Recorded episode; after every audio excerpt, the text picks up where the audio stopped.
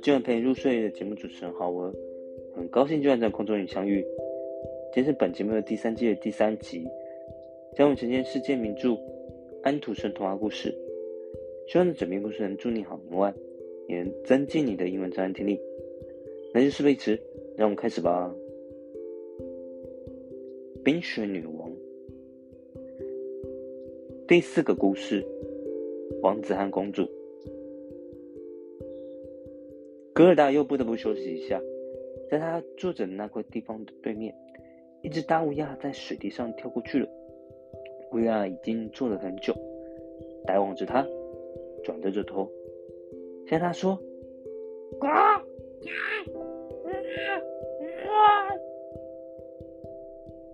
这是他能够发出的唯一的声音。对于这个小姑娘，他是怀有好感的。他向他单独在这个茫茫的大世界里，想要到什么地方去？格尔达深深的体会到“单独”这个字的意义。他把他全部生活和遭遇都告诉了乌鸦，同时问他有没有看到过加一。乌鸦若有所思的点点头，同时说：“可能看到过，可能看到过。”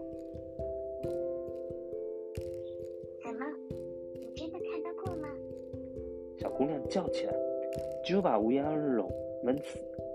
他是这样热烈的吻他，轻一点，轻一点。乌鸦说：“我相信那可能就是小小的佳音，不过他因为那位公主就把你忘掉了。”他是跟一位公主住在一起吗？戈尔达问。是的，铁定吧。乌鸦说。不过要讲你的那种语言，对于我是太难了。如果你能听懂乌鸦的语言，那么我可以讲得更清楚了。不成，我没有学过。疙瘩说。不过我的祖母懂得，也能够讲这种语言。我只希望我也学过。这都没有什么关系，乌鸦说：“我尽量把话讲得清楚好了，但是可能越讲越糊涂。”于是乌鸦把他所知道的事情都讲了出来。在我们现在所在的这个王国里，有位非常出名的公主，她读过世界上所有的报纸，然后。又把他们忘了近况，因为他是那么聪明。最近他坐上了王位，据说这并不怎么有趣。这时他哼出一首歌，而这歌只有这么一句：“为什么我现在不结婚呢？”他说：“是的，这句话里有道理。因此，他很想结婚。不过，他所希望的丈夫是……当人们和他讲话时，他必须能答话，不仅是站在那儿，只是好看而已，因为这是怪讨厌的。”于是，他把侍卫都招进来。当他们知道了他的用意的时候，他们都非常高兴。好极了。他们说好：“前不久我们也有这个意见。”请你相信，我对你讲的每一个字都是真的。”乌鸦说。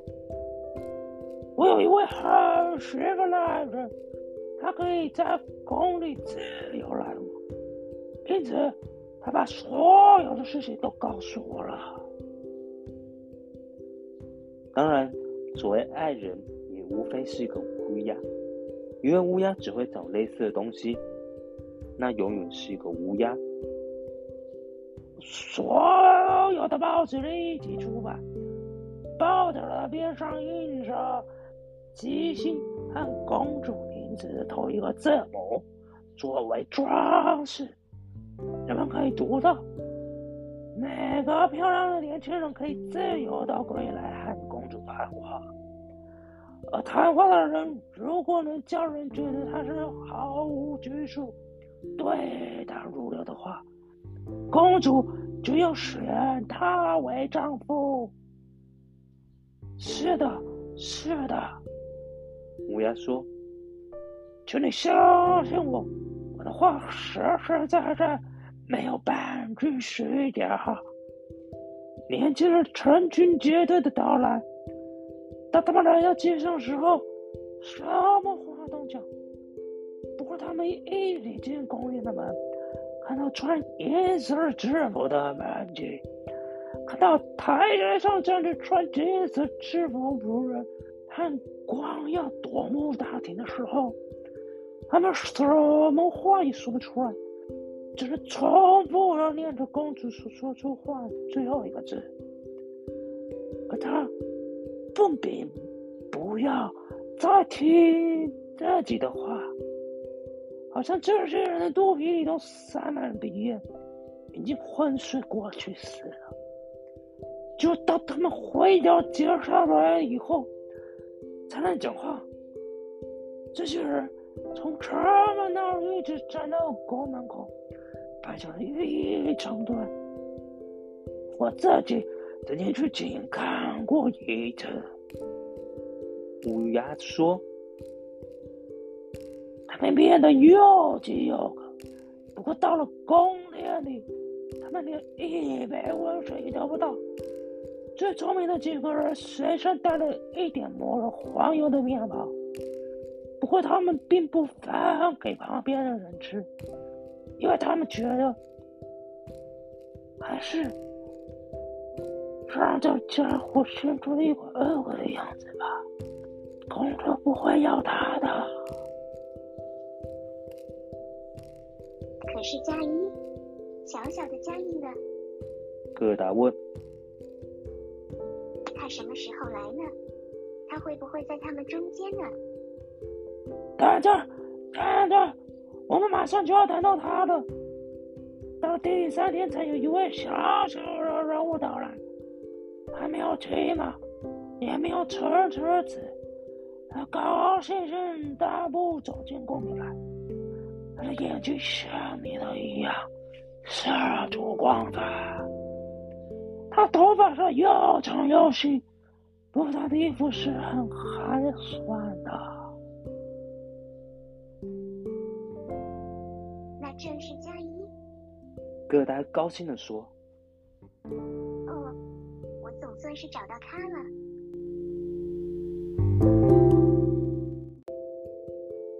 于是他拍起手来，他背上背着一个小行囊。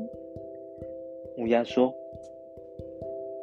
不，那一定是他的雪橇了。”戈尔达说：“因为他是带着雪橇去的。”也可能是。乌鸦说。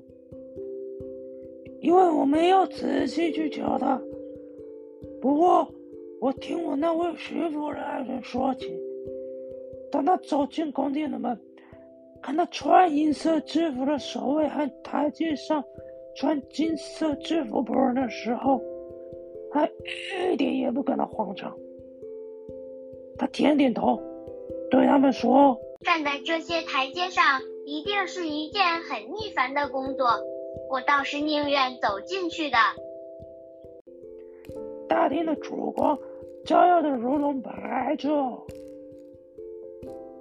枢密顾问官和大臣们拖着金盘子，打着赤脚走来走去，这叫人起种庄严的感觉。他的靴子。发出几个、几个的响声，但是他却一点也不害怕。这一定就是佳一。戈达说：“我知道他穿着一双新靴子，我亲耳听到他们在祖母的房间里发出吱咯吱咯的响声。是的，他们的确发出响声。乌鸦说：“他勇敢的一直走到公主面前，他是坐在房车那么大的一个珍珠上的。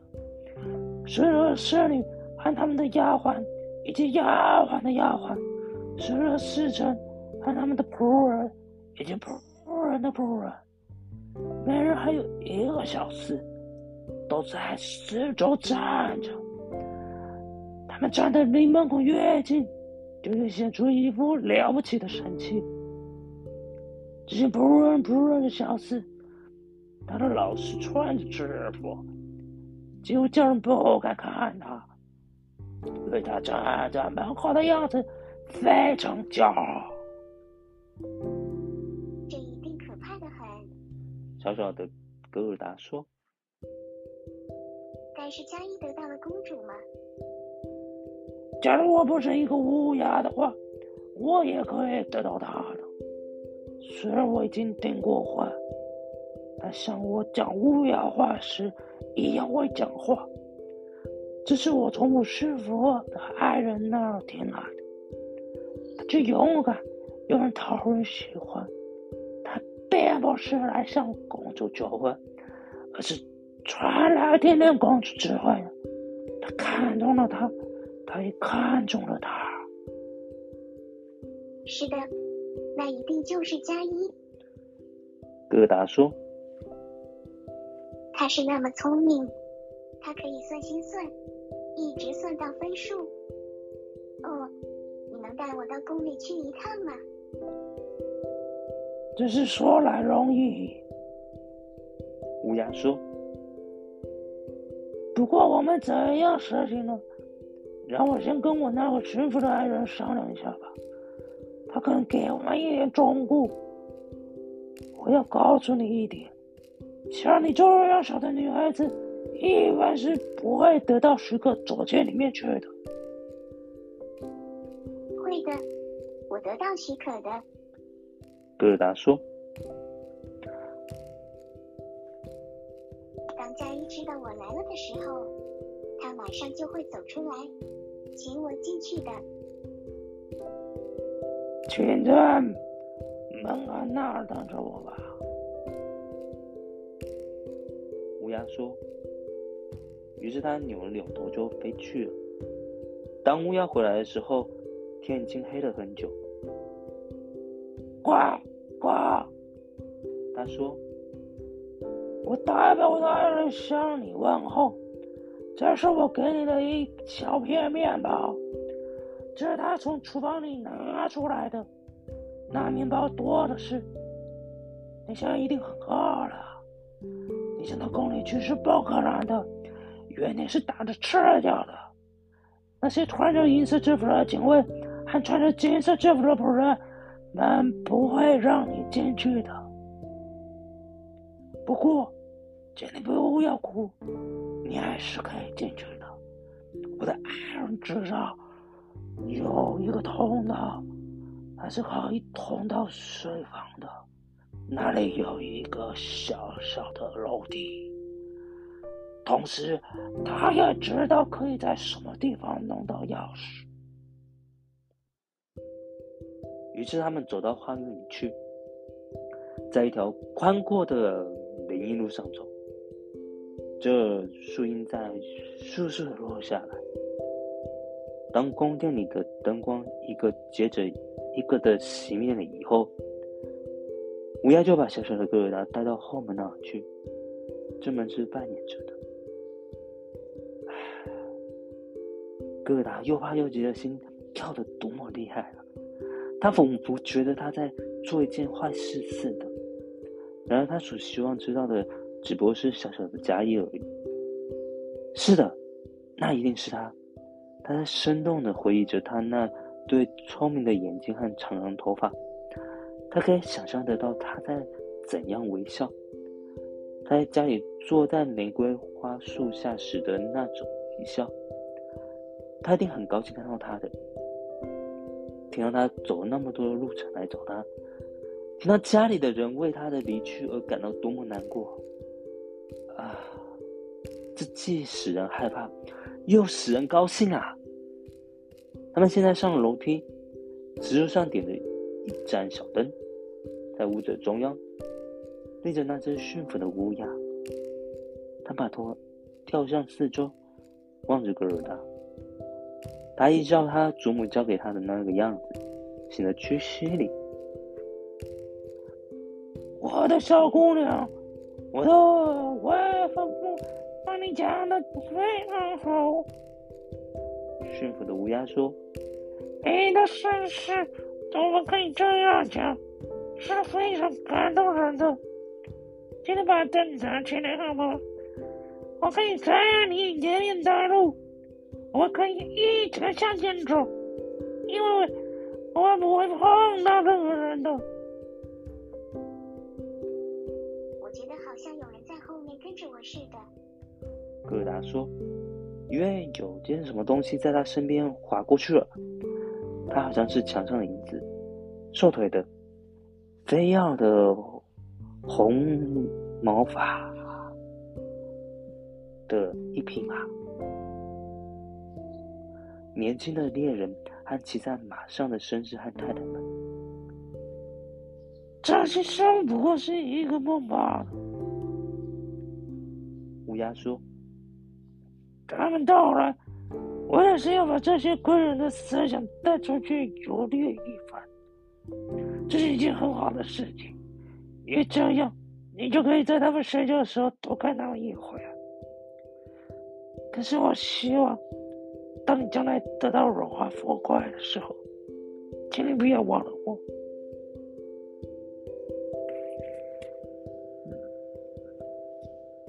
这当然不成问题啦。树林里的那只乌鸦说：“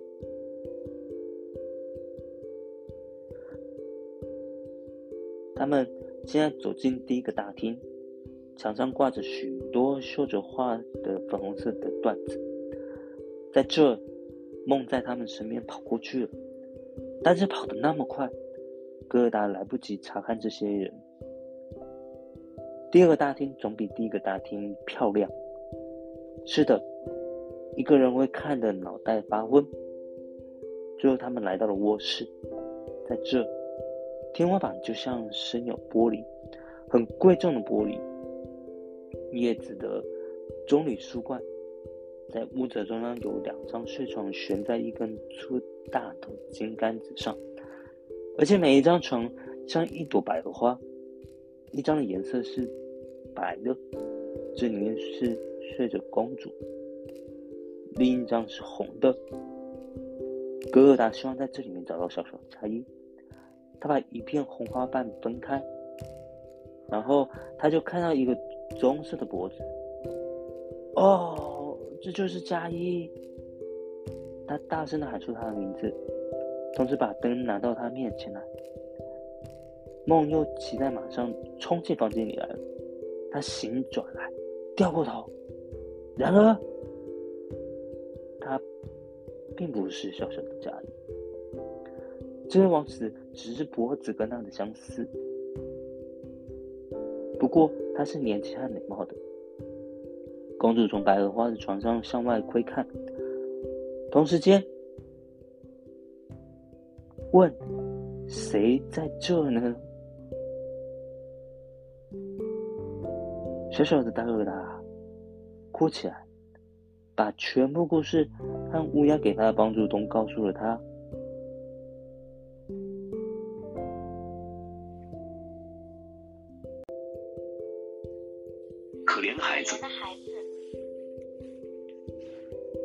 子和公主说，他们称赞了乌鸦一番，同时说他们并不生他们的气。不过他们可不能常说这类的事啊。虽然如此，他们仍然应该得到一件奖赏。你们愿意自由的飞出去呢？公主问。还是愿意作为宫里的乌鸦而获得一个固定的位置，享受能吃厨房里剩饭的权利呢？两只乌鸦鞠了一躬，要求有一个固定位置，因为他们想到他们的晚年，他们说：“老的时候能够得到一些恭敬，总是一件好事。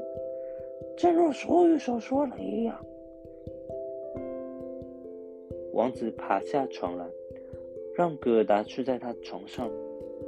他只能够做到这一点。他的小手食指交叉着，想到。人和动物是多么善良的东西啊！于是他闭起眼睛，幸福的睡着了。所有的梦又飞进来了。这一次，他们像是天使一样。他们拖着一个小水橇，佳一坐在上面点头。这些只不过是个梦吧？他一醒来，这些梦就不见了。第二天。他全身穿上了丝绸和天鹅绒的衣服。有人向他提议，请他在宫里住下来，享受快乐的时光。不过，他只要求得到一辆马拉的小车和一双小靴子，这样他就可以又开到外面去来寻找佳衣。最后，他不仅得到一双靴子，还得到一个暖手桶。并且穿着一身干净整齐的衣服。当他要离去的时候，一辆纯金做成的车子就停在门外等他。王子和公主的徽记在那上面亮得像一颗明星。车夫、侍者和骑手，约还有骑手，都穿着绣有金王冠的衣服。王子和公主亲自扶他上车，同时祝他一路平安。那只树林里的乌鸦，他现在已经结了婚，陪送他走了将近三单麦里的路程。他坐在格尔达身旁，因为叫他背对着马坐着，他可受不了了。另外，那只乌鸦站在门口，拍着翅膀，他不能跟他们同行，因为他有点头痛，而这头痛。是因为他获得那个固定职位后吃的太多了才有的。车子四壁贴满了甜饼干，座位里垫满了姜汁饼干和水果。再会吧，再会吧！王子和公主喊着，小小的格尔达哭起来，乌鸦也哭起来。他们这样一起走了近几单拜里路后，接着乌鸦也说了声再会。这要算最难过的一次别离了。乌鸦飞到一棵树上，拍着黑翅膀，一直到它看不见马车为止。这车子闪耀的像明亮的太阳。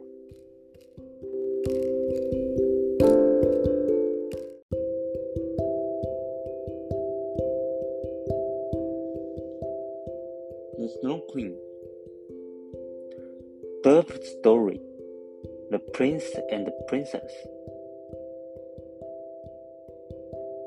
Gerda was obliged to rest herself again. When exactly opposite to her, a large raven came hopping over the white snow. He had long been looking at Gerda and shaking his head. And now he said, Cow, cow. Go there, go there. He could not say it better, but he felt a sympathy for the little girl and asked her where she was going all alone. The water alone, Gerda understood quite well and felt how much was impressed by it.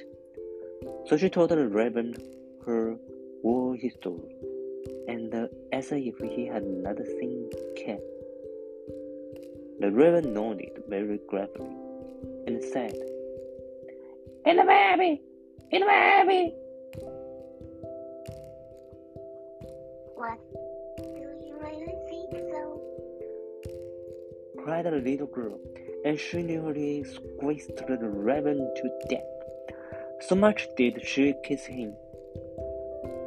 Gently, gently, said the raven. I think I know. I think Lady may be little Kay. But now he has forgotten you for a princess. Does he live with the princess? asked the girl. Yes, listen, said the raven. But it will be difficult for me to speak your language. If you understand the raven language, I can tell you better. No, I have not learned it. said Gerda. But my grandmother understands it, and she can speak gibberish too. I wish I had learned it. No matter, said the raven. I will tell you as well as I can. However, it will be bad enough. And then he told all he knew. In the kingdom where we now are, there lives a princess who is the extraordinary clever. For she has read all the newspapers in the whole world and has forgotten them again. So clever is she. The letter.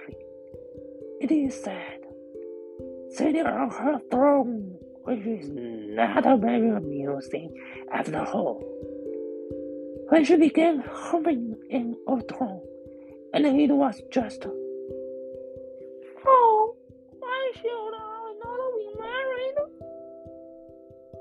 That song is not without its meaning. said she, and so then she was determined to marry. But she would have a husband who knew how to give an answer when he was spoken to, not one who looked only as if he were a greater personage. For that is so tiresome. She then had all the ladies of the court drunk together, and when they heard her intention, oh, all were very pleased and said, We are very glad to hear it. It is the very thing we were thinking of. You may believe every word I say, said the raven. For I have a dead sweetheart that hopes about in the Paris country. And it was she who told me all this. The newspapers uh, appeared forth with a border of hearts and the initials of the princess. And therein you might read that every good looking young man was at liberty to come to the palace and speak to the princess. And he who spoke in such wise as show he felt himself at home there, that one the princess would choose for her husband. Yes, yes, said the raven. You may believe it. It is as true as I can here. People came in crowds. There was a crush and a hurry, but no one was successful either on the first or the second day. They could all talk well enough when they were out in the street, but as soon as they came inside the palace gates and saw the gods richly dressed in silver, and the lackeys in gold on the staircase, and the largely illuminated saloons. Then they were abashed, and when they stood before the throne on which the princess was sitting, All they could do was to repeat that word they had uttered, and to hear it again did not interest her very much. It was just as if the people weeping were under a trunk, and uh, had fallen into a trance till they came out again into the street. For them, oh, man, they couldn't chatter enough. There was a whole row of men standing from the town gate to the palace. I was there myself to look, said the rabbit. They grew hungry and thirsty, but from the palace they got nothing whatever, not even glass of water. Some of the carrier asked, It is true, I've taken bread and butter with them, but now showing it with his number. For it thought that he looked hungry, and then the princess wouldn't have him.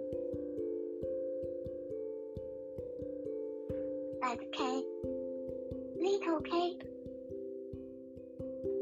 said Gerda. When did he come? Was he moved nothing? Passion, passion. We are just come to him. It was on the first day when a little personage without a horse or equipage came marching right broadly up to the palace. His eyes shone like yours. He had a beautiful long hair, but his clothes were very shabby. That he, cried Gerda, with a voice of delight.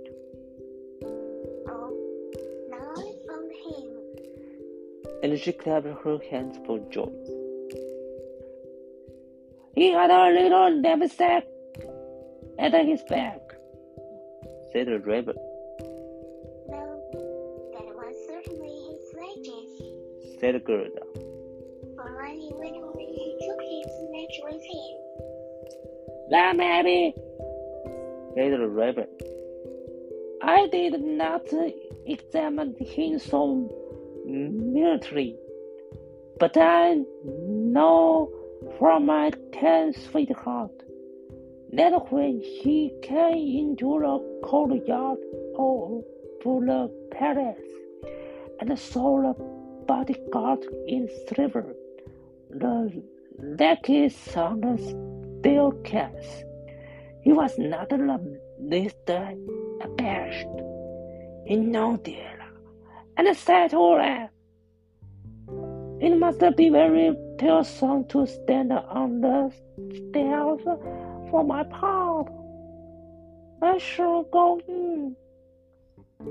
The sorrows will clearing with the tree, privy crossroads and the excellencies will walking about the barefooted and were gold kids.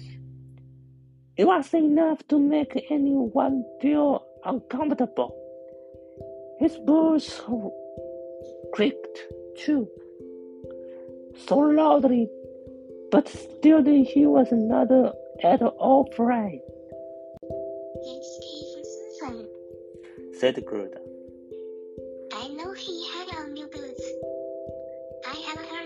Creaking in Grandmama's room. Yes, they cracked, said the raven. and on he went boarding up to the princess, who was sitting on a pew as large as a, spinning wheel. All the ladies of the count, with their attendants and attendants, attendants, and all the cavaliers with their gentlemen and a gentlemen's gentlemen, stood round and nearly stood to the door. The promptly looked. It was hardly possible to look at the gentleman's gentleman. So very hotly did he stand in the doorway.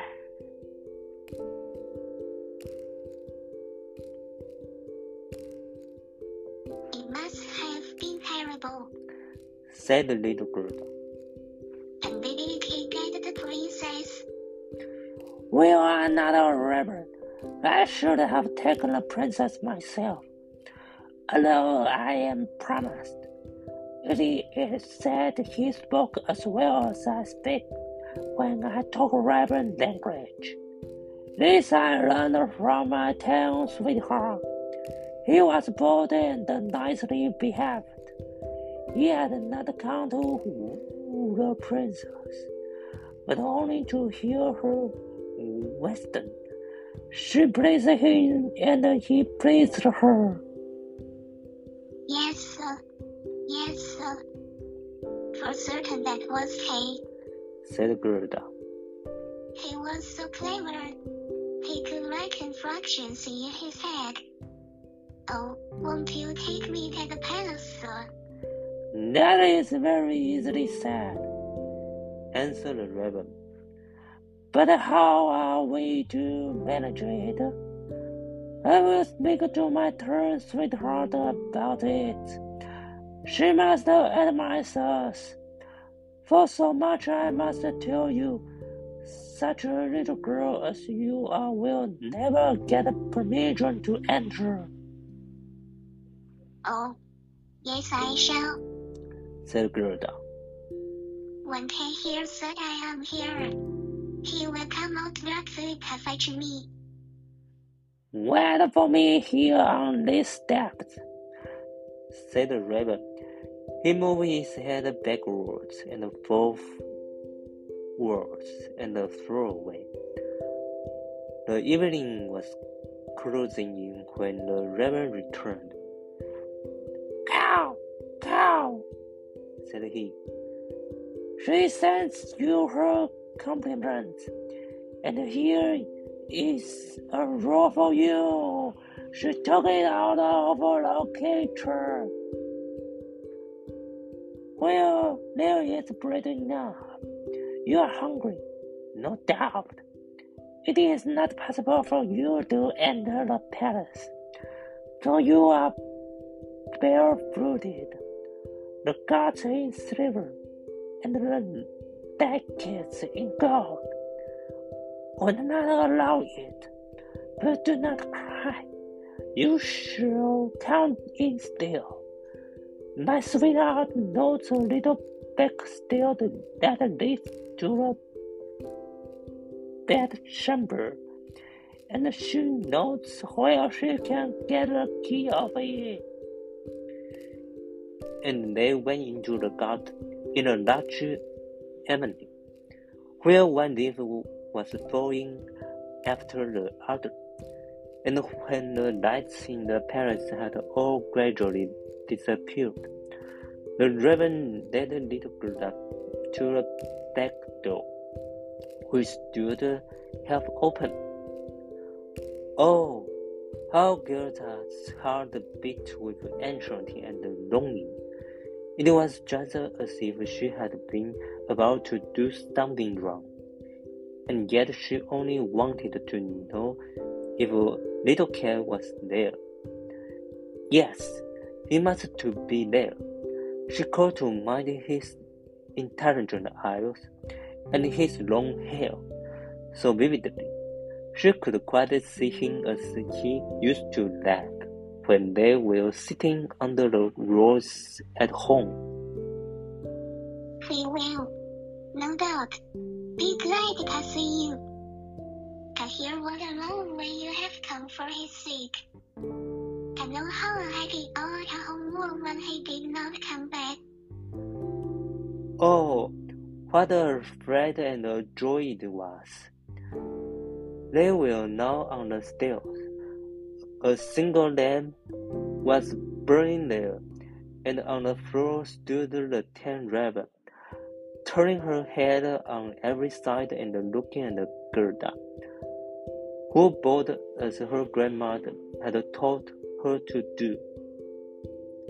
My intended has told me so much good of you, my dear young lady, said the tent raven. Your tale is very affecting. If you will take the lamp, I will go before. We will go straight round, for we shall meet no one. I think there is somebody just behind us, said Gerda, and something rushed past. It was like a shadow figures on the wall, horse with flowing mane and thin legs. Huntsmen, ladies and gentlemen on horseback. They are only dreams, said the raven. They come to fetch the fruits of the higher personage to the chest. Tis well, for now you can observe them in bed all the better. But let me find, when you enjoy honor and distinction, let you possess a grateful heart. Hmm. That's not worth talking about said the raven of the woods.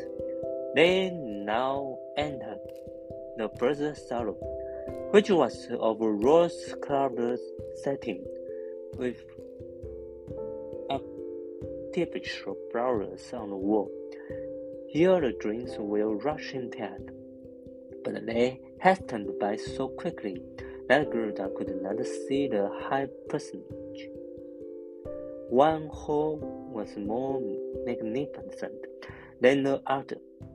One might indeed well be abashed, and at last they came to the bedchamber. The ceiling of the room resembled a large pear tree with leaves of glass, or costly glass, and in the middle, from pink golden stand hung two beds, each of which resembled a lady. One was white, and in this lay the princess. The other was red, and it was here the that Gerda was to look for little Kay. She bent back one of the red leaves and saw a brown neck. Oh, that was Kay!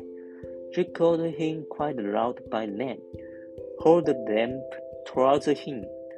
The drinks rushed back again into the chamber. He cried, turned his head, and it was not the little Kay. The prince was only like him about the neck, but he was young and handsome, and out of the white lily leaves the princess peeped too and asked what was the matter. The little girl cried and told her war history and all that the ravens had done for her. Poor little thing, said the prince and the princess. They praised the ravens very much, and told them they will not at all angry with them, but they will not to do so again. However, they should have a reward. Will you fly down here to Liberty? answered the princess. Oh, or would you like? Will you fly about here to Liberty? asked the princess. What would you like to hire feats of upon the and I call Ravens? We order bacon bites for the kitchen. And both the ravens nodded and begged for a fixed appointment, for they got of their own age, and said, It is a good thing to have a provision for our old death. And the prince got up and lay Gerda sleeping his bed. And more than this he could not do. She folded her little hands and vowed. How could man live more, sir? And she then fell asleep and slept soundly. All the dreams flew in again, and they now looked like the angels. They drew a little sledge, in which little Kay sat and nodded his head. But the world was only a dream, and therefore it all managed as soon as she awoke. The night that she was dressed from head to foot in silk and married. They offered to let her stay at the palace and lead a happy life. But she begged to have a little carriage with a, a horse in front, and for a small pair of shoes. Then she said she would again go forth in the wide world and look for Kay. Shoes and a month were given her. She was to dressed very nicely, and when she was about to set off, a new carriage stopped before the door. It was of pure gold, and the arms of the prince and princess shone like a star upon it. The coachman, the footman, and the other riders, for the riders were there too, all wore golden crowns. The prince and the princess assisted her into the carriage themselves, and wish her all success. The raven of the woods, who was now married, accompanied her for the first three miles. He sat beside Gerda, for he could not bear riding backwards. The other raven stood in the doorway and flap her wings. She could not accompany Gerda because she suffered from headache since she had a fixed appointment and ate so much. The carriage was lying inside with sugar plums, and in the seats were fruits and uh, gingerbread.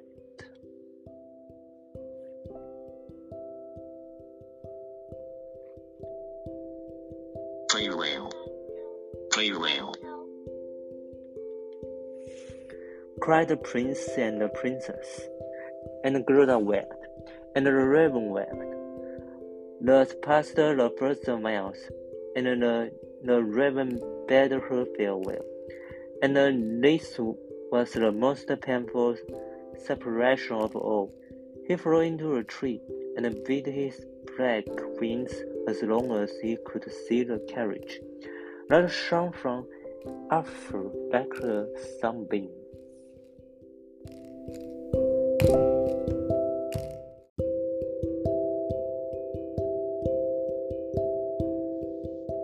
接下来就为大家从中挑选一些单词做说明。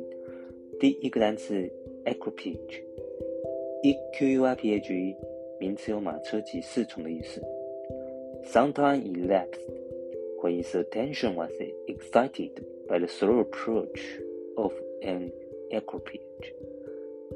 过了一会儿，一辆缓缓驶过的马车引起了他的注意。第二个单字 laugh，不及物动词有笑、嘲笑的意思，后面通常接 at 的介系词。We laughed at our own failure。我们对自己的失败一笑置之。最后一个单词 resemble，r e s e m b l e d，形容词有像、类似的意思，后面通常接 in 的介系词。He was not handsome. He did not resemble his father. 他不帅，他不像他的父亲。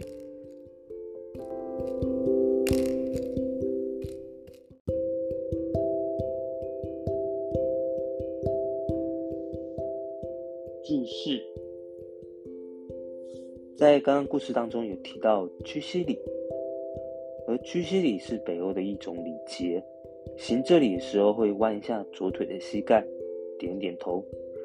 现在北欧，特别是瑞典的小学生，在街上遇见老师时仍然行这种礼。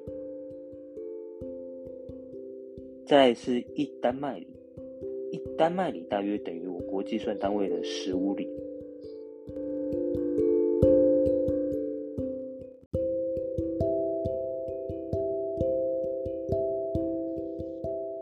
今晚节目内容，谢谢你的收听。愿在神的同在下，让你今晚有个好梦。也愿在这农历新年，身体健康，平安喜乐，福杯满溢，幸福满满。我们现在在空中与相拥，晚安。